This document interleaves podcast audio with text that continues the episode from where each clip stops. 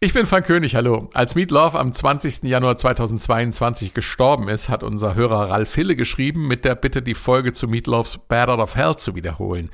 Das war zu diesem Zeitpunkt ein bisschen knapp für uns, weil ja Podcasts immer ein bisschen Vorlauf brauchen. Wir haben dann in der Redaktion entschieden, dass wir die Folge zum Album äh, zum 45. Jubiläum nochmal veröffentlichen. Rausgekommen ist Out of Hell am 21. Oktober 1977. Das ist mit Erscheinen dieses Podcasts 45 Jahre her. Ziemlich lang ist auch die Erstveröffentlichung dieser Folge her. Das war Folge 56 im Juni 2019. Seither haben sich viele eine Wiederholung über meilenstein.swr.de gewünscht. Unter anderem Daniel Schneider und erst vor kurzem Markus Schmidt und Uli Horlacher, die uns beide auf das 45. Jubiläum des Albums hingewiesen haben. Danke dafür. Bei der Wiederholung sage ich es immer wieder gerne dazu. Der SW1 Meilensteine Podcast hat sich über die Jahre etwas verändert. Wir lassen uns mehr Raum. Die Musik wird nur noch kurz angespielt. Jeder kann sich das Album ja im Anschluss in voller Länge anhören. Ich habe also auch bei dieser Wiederholung die Musiken etwas gekürzt.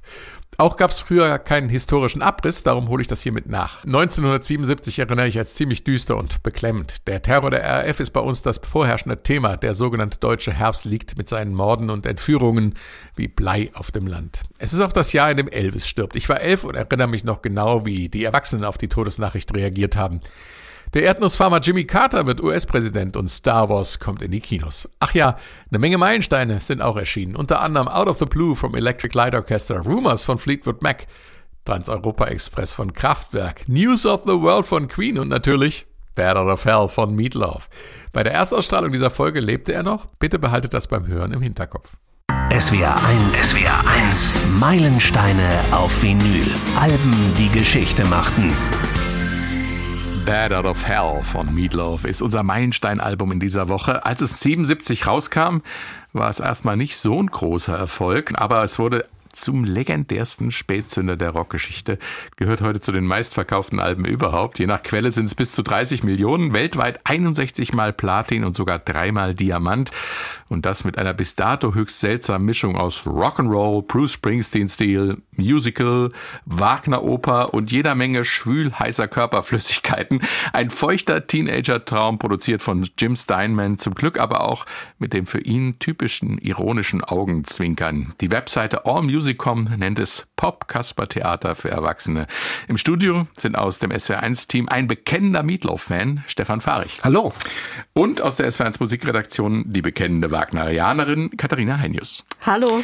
Ich bin Frank König und damit wir uns alle hier wieder richtig was drunter vorstellen können, gibt es jetzt gleich was auf die Ohren. Der Titelsong und Opener des Albums. Hier kommt Bad Out of Hell. Wir steigen in der Mitte ein. Last thing I see is my heart breaking out of my body and flying away like a bat out of hell. And I'm down at the bottom of a pit in a blazing sun. Oh, torn and twisted at the foot of a burning light. And I think somebody somewhere Bad Out of Hell, der Titelsong unseres Meilenstein-Albums in dieser Woche. Stefan Fahrich aus dem SW1-Team, du als bekennender Meatloaf-Fan. Was macht für dich das Album zum Meilenstein? Das Album wird für mich zum Meilenstein, weil es ein Musikfilm zum Hören ist. Und nicht nur einfach ein Musikfilm, sondern es ist Cinemascope. Es ist die ganz breite Leinwand, es ist in Farbe, es sind wenn du schon genug Gitarren hast, noch mehr Gitarren und wenn du genug Streicher hast, noch mehr Streicher und noch mehr Piano und wäre das jetzt ein altes Auto, und äh, aus den 50er Jahren würde man sagen, sowas wird heute gar nicht mehr gebaut.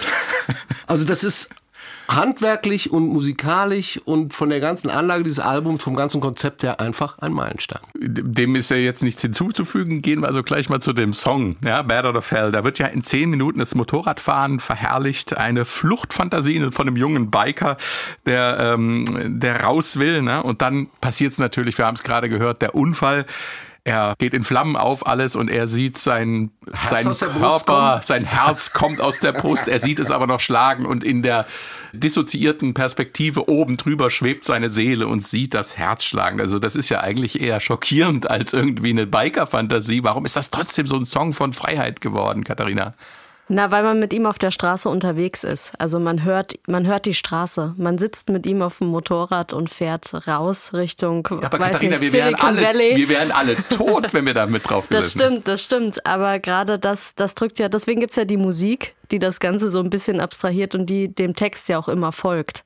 Also ich muss ehrlich sagen, ich habe mich bei dem Song immer an nicht an dem Biker-Element festgehalten, obwohl es natürlich ein reiner Biker-Song ist. In der Biker-Szene läuft er in jeder Kneipe 70 Minuten die Stunde Bad Out of Hell. Du brauchst ihn ja nur zehnmal zu spielen. Nur Aber was mich immer fasziniert und meine Lieblingszeilen sind eigentlich die Liebeszeilen in dem ganzen Durcheinander dieser, dieser Rocker-Fantasie, wie, wie er diese Frau beschreibt, ähm, die, die, ist, die die einzige ist in der Welt, die rein ist, die gut ist, die, die das Richtige verkörpert und überall, wo sie ist, scheint noch ein Licht und wie, sie, wie er dann für mich die größte Textzeile überhaupt ist Rock'n'Roll, just like a sinner before the gates of heaven, I come crawling all back to you. Also kann, besser kann man Liebe nicht sagen. Also wie ein Sünder vor dem Himmelstor komme ich zu dir zurückgekrochen. Wenn man über Jim Steinman liest und über Bad Out of Hell und über Meatloaf, dann wird immer auch äh, eine Parallele gezogen zu Bruce Springsteen. So nach dem Motto, ist es Bruce Springsteen nur noch, ähm, wenn der es schon übertreibt mit dem Story äh, erzählen in seinen Songs, dann macht Meatloaf das noch dreimal höher, übertreibt es noch stärker. Katharina, wo sind die Parallelen, wenn man sie nicht sofort hört? Das Lebensgefühl, ne, auch dieses Biker, dieses Raus, dieses Am American Lifestyle, so das, das Ding ist es, glaube ich, was auch Jim Steinman ähm, ja inspiriert hat und vor allem auch die Musiker, wie sie spielen. Und deswegen hat er sich für dieses Album auch zwei Musiker aus der E Street Band geholt, nämlich Max Weinberg und Roy Bitton, also der Drummer und der Keyboarder, die auch beide hier auf dem Album zu hören sind. Und ich finde, ein Song, den kann man doch irgendwie so ganz konkret als Inspirationsquelle heranziehen von Springsteen. Das ist Thunder Road.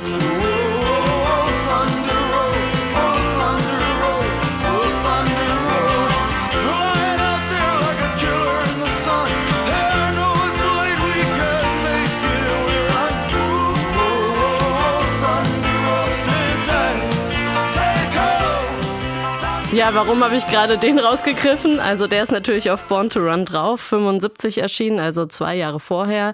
Ähm, Bad Out of Hell ist dann 77 erschienen. Und hier hat man genau dieses Straßenfeeling. Hier, hier rollt es, hier geht es nach vorne. Wir haben dieses leichte Rock'n'Roll-Piano, was wir ja auch oft wieder auf diesem Album hören. Eben von Roy Bitton, der ja dann auch auf diesem Album mitspielt und die, die rollenden Drums. Also hier holt er sich wirklich die zwei Musiker, die hier auch für Springsteen einen Sound kreieren und, ähm, und holt sie für Bad Out of Hell. Aber Springsteen ist natürlich mehr dieses Reduzierte. Er erzählt epische Geschichten, aber eben mit einer ganz normalen Bandbesetzung und da spielt nicht noch jemand die fünfte oder sechste Spur. Genau. Ja, das ist halt der Unterschied. Und äh, drüber. Jim Steinman holt dann nochmal den Blasebalg und pumpt, pumpt das Ganze ein bisschen Ja, auf. ich, ich erwähnte am Anfang, dass ich finde, dass das Meatloaf von Bad Out of Hell und Steinman ist Kino in Farbe. Bruce Springsteen ist immer schwarz-weiß Kino. Also das ist für mich der Unterschied zwischen, Hast zwischen dem gesagt. Album und Ja. Springsteen. Also es gibt keinen Springsteen-Song, den du in Farbe dir im Kopf vorstellen kannst. Das ist immer Arbeiter, gebrochene Lieben, äh, Road Stories und so weiter. Ist keine Farbe. Und bei Bad Out of Hell ist sehr, sehr, sehr, sehr, sehr viel Ich Farbe. halte den, äh, den Farbpegel sogar für Wobei- leicht überdreht, ehrlich gesagt. Manche Also, Leute halten ihn für überdreht, ja. Ja, wobei ja eine andere Inspirationsquelle hier noch mit reinspielt, und zwar Alfred Hitchcocks Psycho. Und soweit ich mich erinnere, ist der auch noch schwarz-weiß und nicht bunt. wow. Ja, ja, ja. Aber es geht ja ein bisschen darum, was, ich wollte mal sagen, was ich so höre. Und ich glaube, bei Thunder Road gibt es eine Stelle, das fiel mir auf, als ich es gestern im Auto mal wieder voll Lautstärke hörte, da kannst du sogar Bad Out of Hell drauf mitsingen. Also es ist von manchen Akkorden sehr, sehr, sehr, sehr nah dran. Und wenn wir bei Born to Run, ist es natürlich Jungle Land, wenn wir da reinhören, From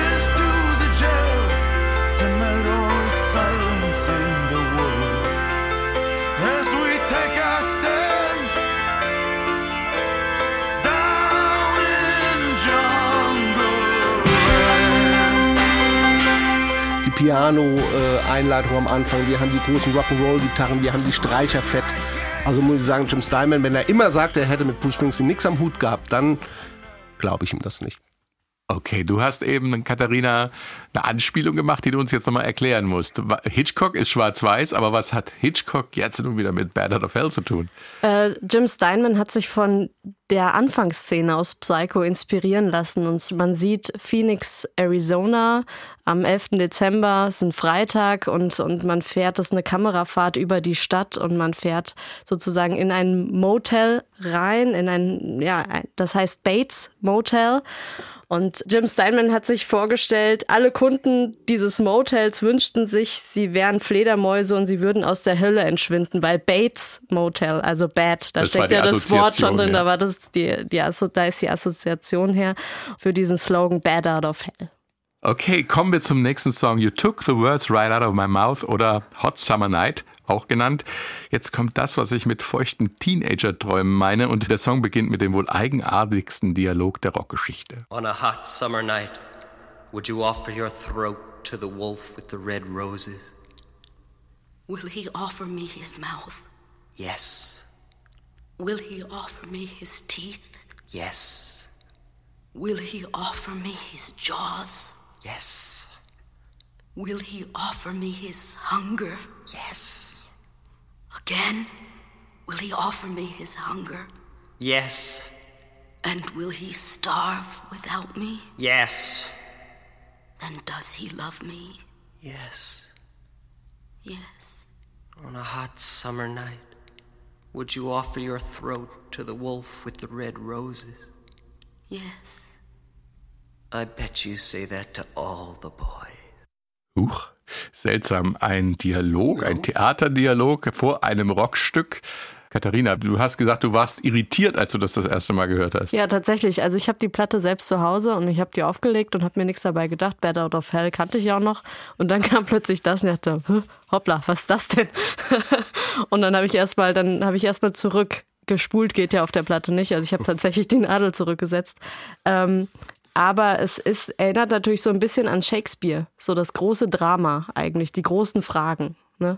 Wo kommt's denn original her? Es kommt aus, äh, wir müssen ja davon äh, einfach mal sagen, dass das Jim Steinman vorher an einem Musical gearbeitet hat, Neverland, so eine äh, Future-Version von Peter Pan. Das ist, glaube ich, das Eheversprechen oder was sich beide in dieser Zukunfts-Science-Fiction-Version von Peter Pan vor dem Altar sagen. Und da stammt es her. Und eigentlich wollte er sogar, hätte er gerne aus dem Musical einen zweiten Dialog reingebracht. Nur da hat ein Mitproduzent und äh, Mitmusiker Todd Hungry gesagt, es reicht. Also einer ist genug. Ich habe mir das Neverland, kann man da tatsächlich im Netz hören? Eine Aufführung von 1977. Ich habe mir das jetzt auch mal reingetan. Es ist sehr, sehr, sehr, sehr, sehr seltsam. Musical war eh so ein bisschen der Berührungspunkt zwischen Meatloaf und Jim Steinman. Sie haben sich schlussendlich ja auch bei einer Audition getroffen, als Meatloaf Jim Steinman äh, vorgesungen hat. Und das hat sie, glaube ich, verbunden, dieses Musical-Zeug. Und Out of Hell ist ja auch neben Operette großes Musical. Stefan, du hast gesagt, die beiden haben sich bei einem Casting kennengelernt und Meatloaf hat Jim Steinman von vornherein gesagt, sag mir nicht, wie ich Songs zu singen habe. Und Meatloaf hat sich auch selbst eher immer als Schauspieler gesehen. Er hat mal gesagt, ich bin nicht Sänger, ich bin Schauspieler. Ich muss in einem Augenblick aufleben, einen Augenblick erschaffen. Ich muss eine Seele erschaffen, ein Universum für dieses Lied. Also er hat sich praktisch immer in ja die Geschichte des Songs reinbegeben, mehr als Schauspieler tatsächlich als als Sänger am Ende. Jetzt müssen wir noch mal kurz zurück zu dem Dialog kommen. Da wird behauptet, das ist Jim Steinman, der die männliche Rolle spielt. In der Live-Version natürlich ähm, äh, Meatloaf. Ich glaube, es spielt keine Rolle. Ich las mal, es wäre vielleicht Todd Rundgren gewesen, der es gesprochen hat, aber es ist, der Dialog für sich steht ja einfach. Dieses, diese Vorwegnehmen des ganzen Inhalts des, von You Took the Words Right Out My Mouth, diese Passion, diese Leidenschaft, diese Begierde, die in diesem Dialog äh, einfach dargestellt wird. Aber es wäre nicht Jim Steinman, wenn am Ende nicht eine ironische Brechung da wäre. Wir haben einen unglaublichen äh, äh, Wulst von äh, Versprechungen, die abgenommen werden, ja, und, und Leidenschaft und, und, und Begierde. Und am Schluss sagte, ach, Ich glaube, das, sagst du zu alt, Jungs. Ja, ich meine, aber das ist ja das Thema dieser Platte. Wir reden ja über eine Platte, die so ein bisschen vom Gefühl her, wenn wir nochmal in dieses Kinobild zurückkommen, so ein bisschen bei American Graffiti liegt, so ein bisschen dem, dem 50er, 60er Jahre Gefühl Amerikas, auch bei Paradise. Wir kommen ja nachher noch dazu, dieses mit dem Auto an den See fahren und, und rummachen. Und das ist genau hier der Punkt einfach. Er, er geht dieses große Theater und zieht es dann wieder auf diese Teenager-Ebene. Ich wette, du sagst das zu all den Jungs. Und dann die ganze Story hinterher, an diese Liebesgeschichte ist ja auch jetzt kein so, so, so erwachsenen Ding. Nicht wirklich. Hier kommt You took the words right out of my mouth.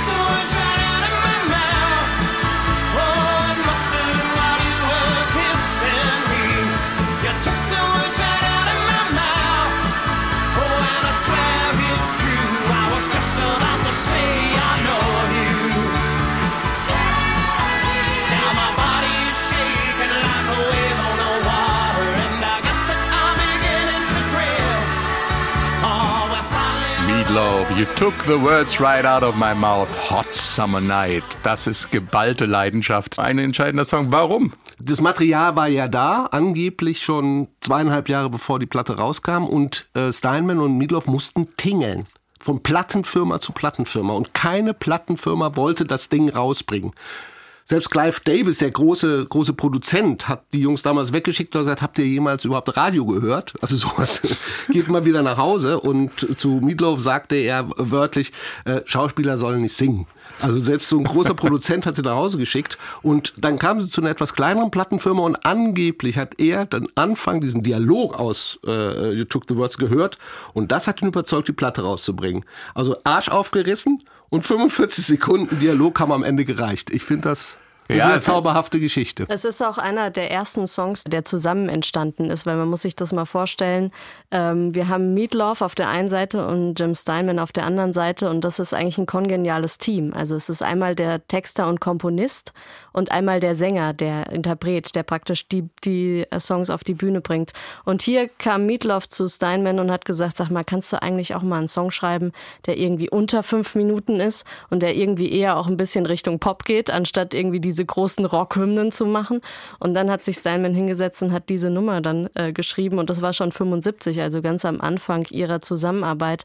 Worauf ich aber eigentlich hinaus wollte, ist, dass diese kongeniale Zusammenarbeit ja Anfang der 70er häufig der Fall war. Also wir haben das ja zum Beispiel auch bei Elton John und Bernie Taupin, die ja auch ein kongeniales Team waren. Also hier haben wir auch einfach ein kongeniales Team an Songwriter und Texter in einer Person und dem Interpreten. Und dieser Interpret, der konnte auch Ballade. Two out of three ain't bad.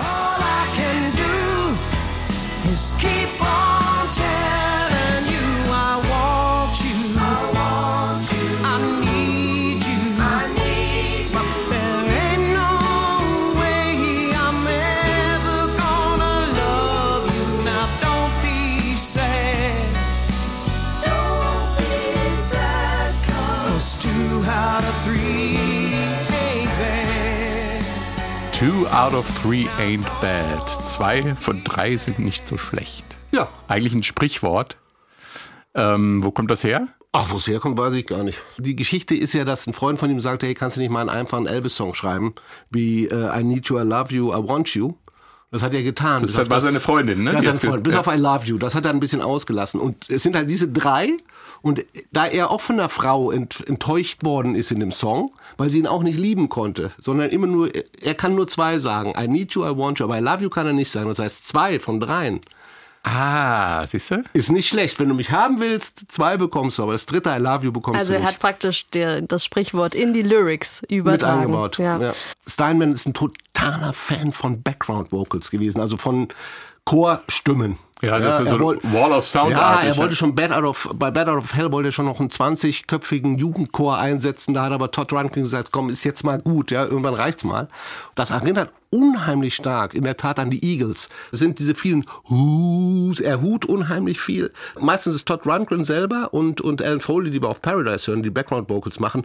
Und das hörst du bei jedem Song. Und das macht die Songs groß, Ja, ja. stark und kräftig. Es ist toll. absolut interessant, dass du die Eagles anführst, weil Jim Steinman natürlich, der, er möchte ja auch so als der Hochkultur-Mensch wahrgenommen werden und er führt natürlich nicht die Eagles an, sondern Gustav Mahler mit seinen Sinfonien. Mahler hat ja große Chöre in seinen Sinfonien, in der dritten und in der achten und, äh, und auch groß besetzt, über 100, 100 Chorstimmen und das wollte er natürlich auch für Bad Out of Hell eigentlich haben. Maler ist das eine, aber er wurde immer in Verbindung gebracht mit Richard Wagner.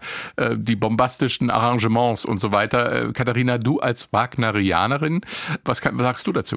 Also natürlich, die Bombastik ist nicht zu überhören. Es sind aber auch daneben noch diese Riesengeschichten, die sie aufmachen, die sie aufblasen. Es geht bei beiden um Sex, Macht, Liebe. Das sind so die großen Themen, auch im Ring tatsächlich von Richard Wagner, Ring der Nibelungen.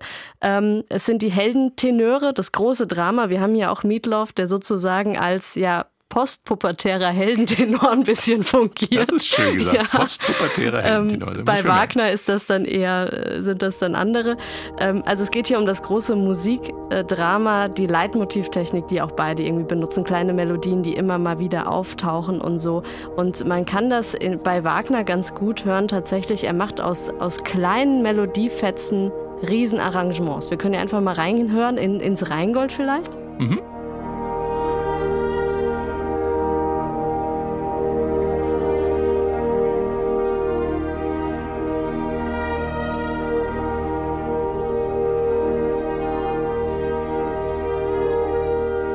Also man hört hier die Hörner und die Streicher in Wellenbewegung. Und dann in der Walküre geht's dann nochmal richtig zur Sache, auf jeden Fall auch.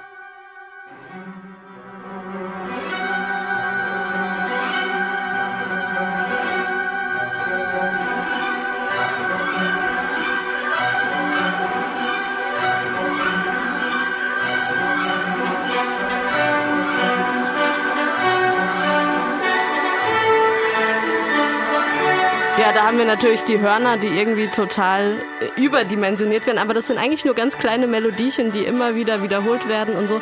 Also er bläst das praktisch riesig auf, diese, diese Kleinigkeiten und macht daraus großes Drama.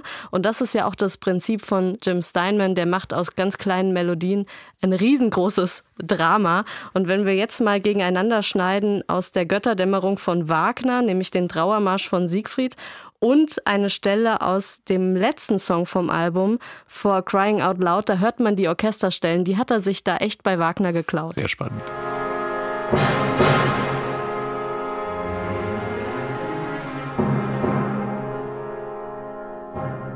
Hier sind wir noch bei Richard Wagner.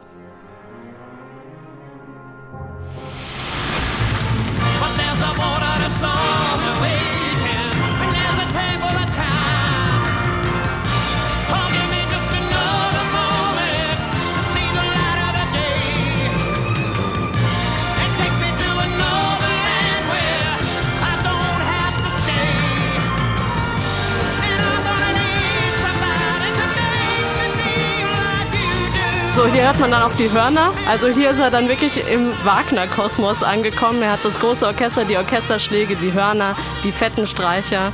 Ja, Jim Steinmans Hommage sozusagen an Richard Wagner. Danke für diesen Exkurs. Ich bin noch ganz geplättet, äh, was dann doch drinsteckt an Inspirationen aus dem klassischen Bereich. Ich sag ja auch immer, wenn Richard Wagner heute leben würde, das wäre ein Rocker. Paradise by the Dashboard Light ist der letzte Song, über den wir heute reden. Das Interessante daran ist, dass es ja eigentlich auch schon wieder ähm, eine, eine kleine Rockoper innerhalb von Bad Out of Hell ist. Ähm, es besteht aus drei Teilen, Katharina. Die da heißen Paradise, Let Me Sleep on It und äh, Praying for the End of Time. Und das wirkt so ein bisschen wie die Sonaten-Hauptsatzform ähm, von dem ersten Satz einer Sinfonie. Jetzt bin ich schon wieder Ja, in der Klassik. Ja, ja. Aber ich es ist im einfach Prinzip- mal, einfach mal so stehen. Aber es ist im Prinzip die, äh, die Exposition, die Durchführung und die Reprise des Ganzen. Und so benutzt er tatsächlich auch die Musik. Also alle drei Teile haben musikalisch auch was miteinander zu tun. Die sind jetzt nicht aus der Luft gegriffen. Ich Also würde es alles Exposition nennen, alles. Ähm, Stefan, inhaltlich ist ja auch wieder so eine Ganz einfache Teenager-Geschichte. Geschichte, ne? ja. Er nimmt sie mit im Auto, fährt in den Carpark an den See, so wie wir es aus vielen Hollywood-Filmen kennen und möchte gerne mit ihr Sex haben. Es bahnt sich die berühmteste Sexszene der Rockmusikgeschichte an. Dialog, der Sexdialog quasi. Und äh, was Baseball damit zu tun hat, erfahren wir auch gleich.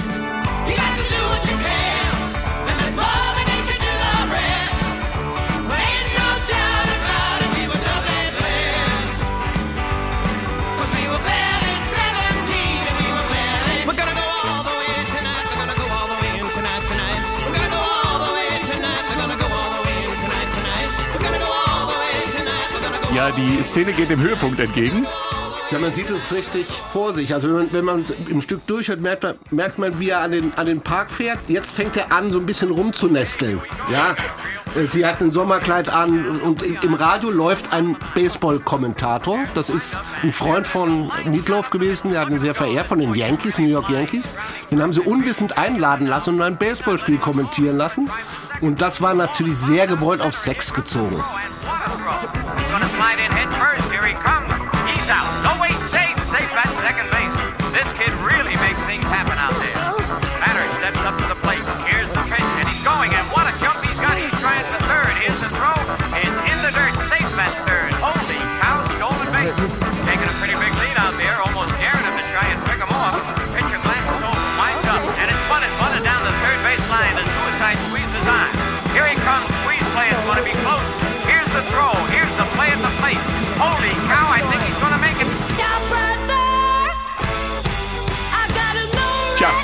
Now. interruptus. Ja, das, das ist halt Teenagerliebe. Also sie will das nicht. Sie will jetzt erst von ihm mal einen Heiratsschwur hören. Ich kann das voll, vollkommen verstehen. Und das Schöne ist, dieser Baseball-Kommentator redet halt von, wie jemand zur ersten Base läuft, zur zweiten, also immer ein Stück weiter. Ich habe mir sagen lassen, das ist völliger Stuss strategisch oder Spiel. Ja, natürlich, weil sie haben ihn das einsprechen lassen. Er hat den Originalsong nie gehört und hat sich dann hinterher auch recht, richtig geärgert. Zumal diese ganzen konservativen Zuschauer von den Yankees haben das ja mitbekommen und haben den total äh, beschimpft, warum man sowas machen kann. So sexuelle Anspielung mit Baseball-Kommentaren. Aber es passt natürlich, es ist, das ist wirklich die Lust an diesem Album. Auch dieses, dieses Fun haben, dieses Spaß haben äh, was, was Jim Simon eben hatte und dann so ein Ding mit eingebaut. Und es wird auch heute in Amerika ein sehr, sehr äh, äh, begehrter Song bei Hochzeiten, oftmals so rechts die Jungs, links die Mädchen. Und dann wird sich dann noch ein bisschen angesungen. Es ist halt so ein klassischer Musical-Dialog. Also Also man kann die Szene sich äh, super vorstellen, da, was da in diesem Auto abgehen muss. Ich finde, das hört man alles. Ja, und so da, ist da, die nehmen kein Blatt vor den Mund. Ja, und es ist Cinemascope. Und auf der Bühne ist es genauso. Er hatte immer eine Sängerin dabei, nicht diese Sängerin. Alan Foley, die das gesungen hatte, konnte auf die Tour nicht mitgehen, wurde dann ersetzt. Und das ist immer ein Höhepunkt des Konzerts, weil heute kommt seine Background-Sängerin und singt das. Teilweise zieht er heute sogar noch seine lange Perücke auf aus den 70ern. Dieses etwas matte, verschwitzte, fürchterliche Haar Und wedelt mit seinem roten Tuch. und wedelt mit seinem roten Tuch. Und das ist, ein, äh, es ist einfach ganz, ganz, ganz toll aufgebaut, diese Geschichte. Die hat, das ist reine Lust, reiner Spaß äh, am, am Tun, am Schaffen, am Texte schreiben. Aber an dieser Stelle muss man nochmal vielleicht auf Meatloaf selber zu sprechen kommen. Äh, ein übergewichtiger, Ja. äh, schwitzender Mann, das ist auch ein bisschen das, was ich mit den verschiedenen ist am Eingang meinte, ähm, dass der äh, tatsächlich die, die Rock'n'Roll-Szene so aufgemischt hat. Ähm, das ging eigentlich nur mit diesem, was hast du gesagt, postpubertären Heldentenor. Ja, ich glaube, Katharina Ja. hat das sehr gut getroffen vorhin. Er hat natürlich den riesen Vorteil und das hat man ihm abgenommen. Er ist kein Rockstar, er ist wie Elton John, er ist kein Robert Plant aus der Zeit mit nacktem Oberkörper und Goldkettchen. Und er ist, lebt von dem Verkörpern dieser Geschichte. Er hat es ja auch nie mehr zu diesem Erfolg gebracht hinterher. Aber Er ich muss gerade mal dazwischen grätschen. Äh, aber wie alt warst du, als du das erste Mal das gehört hast? Das ist lange her. 77? Das, darf ich das überhaupt sagen? da war ich Teenager, da war ich 14. Ja, siehst du. Das ist nämlich das, worauf ich hinaus will. Das ist natürlich diese auch so ein bisschen dieser, diese, diese Mischung aus Omnipotenzfantasie und, und Eskapismus, was man so drauf hat als Teenager, oder? Das ist Es doch, war, es ist wie für Teenager geschrieben. männliches Gruppenhüpfen auf der Tanzfläche. Also Bad Out of Hell war Kopfschütteln und mit vier, fünf Männern, das heißt Jugendlichen in dem Fall, auf der Tanzfläche zu stehen und Kopf zu schütteln. Ja, Ah. es geht hier um Teenager. Genau. Meiner Meinung nach ist das eine absolut neue Form von Rockmusik auch in der Zeit. Ne? Das hat nichts mehr mit Rebellion zu tun. Also das, wofür die Musik an sich eigentlich steht. Ne? Da gibt's keine Gesellschaftskritik, keine Selbsterkenntnisse oder Ausdruck von Wut, Trauer oder irgendwas. Nee, da geht's einfach um Jugendliche, die, die, die erwachsen werden, ne? die groß werden, die Sex haben. Diese rebellische Fu- Funktion von Rockmusik spielt hier überhaupt keine Rolle mehr. Weil die machen's einfach. Na gut, wir sind auch Mitte der 70er. Da sind wir schon dabei, dass das Ganze ein bisschen umbricht. Und es ist vor allem, was wir noch nicht so richtig und keine Zeit haben, noch auseinander sind, natürlich die, die Texte von, von Jim Steinman, die äh, Wege finden, Liebe und, und Passion und Leidenschaft auszudrücken, wie du sie vorher noch nie gehört hast. Ich meine, wenn du jetzt diesen Song nimmst und diese Textzeile Ain't no doubt about, we were doubtly blessed, cause we were barely 17, we were barely dressed. Ja, also äh, es gibt keinen Zweifel, wir waren doppelt gesegnet, wir waren kaum 17 und kaum bekleidet. Das ist einfach eine ganz tolle, ganz tolle Textzeile. Oder wenn du, äh, ja, das, das hat mich damals richtig Ja, angemacht. Oder, oder bei Two Out of Three Ain't Bad, wo er beschreibt, dass das Leben keine Wunschkiste ist, ne? wo, wo er schreibt, there ain't no Coupe de Ville hiding at the bottom of a Cracker Jack Box. Du kennst diese Spielzeug, was in Cornflakes drin ist.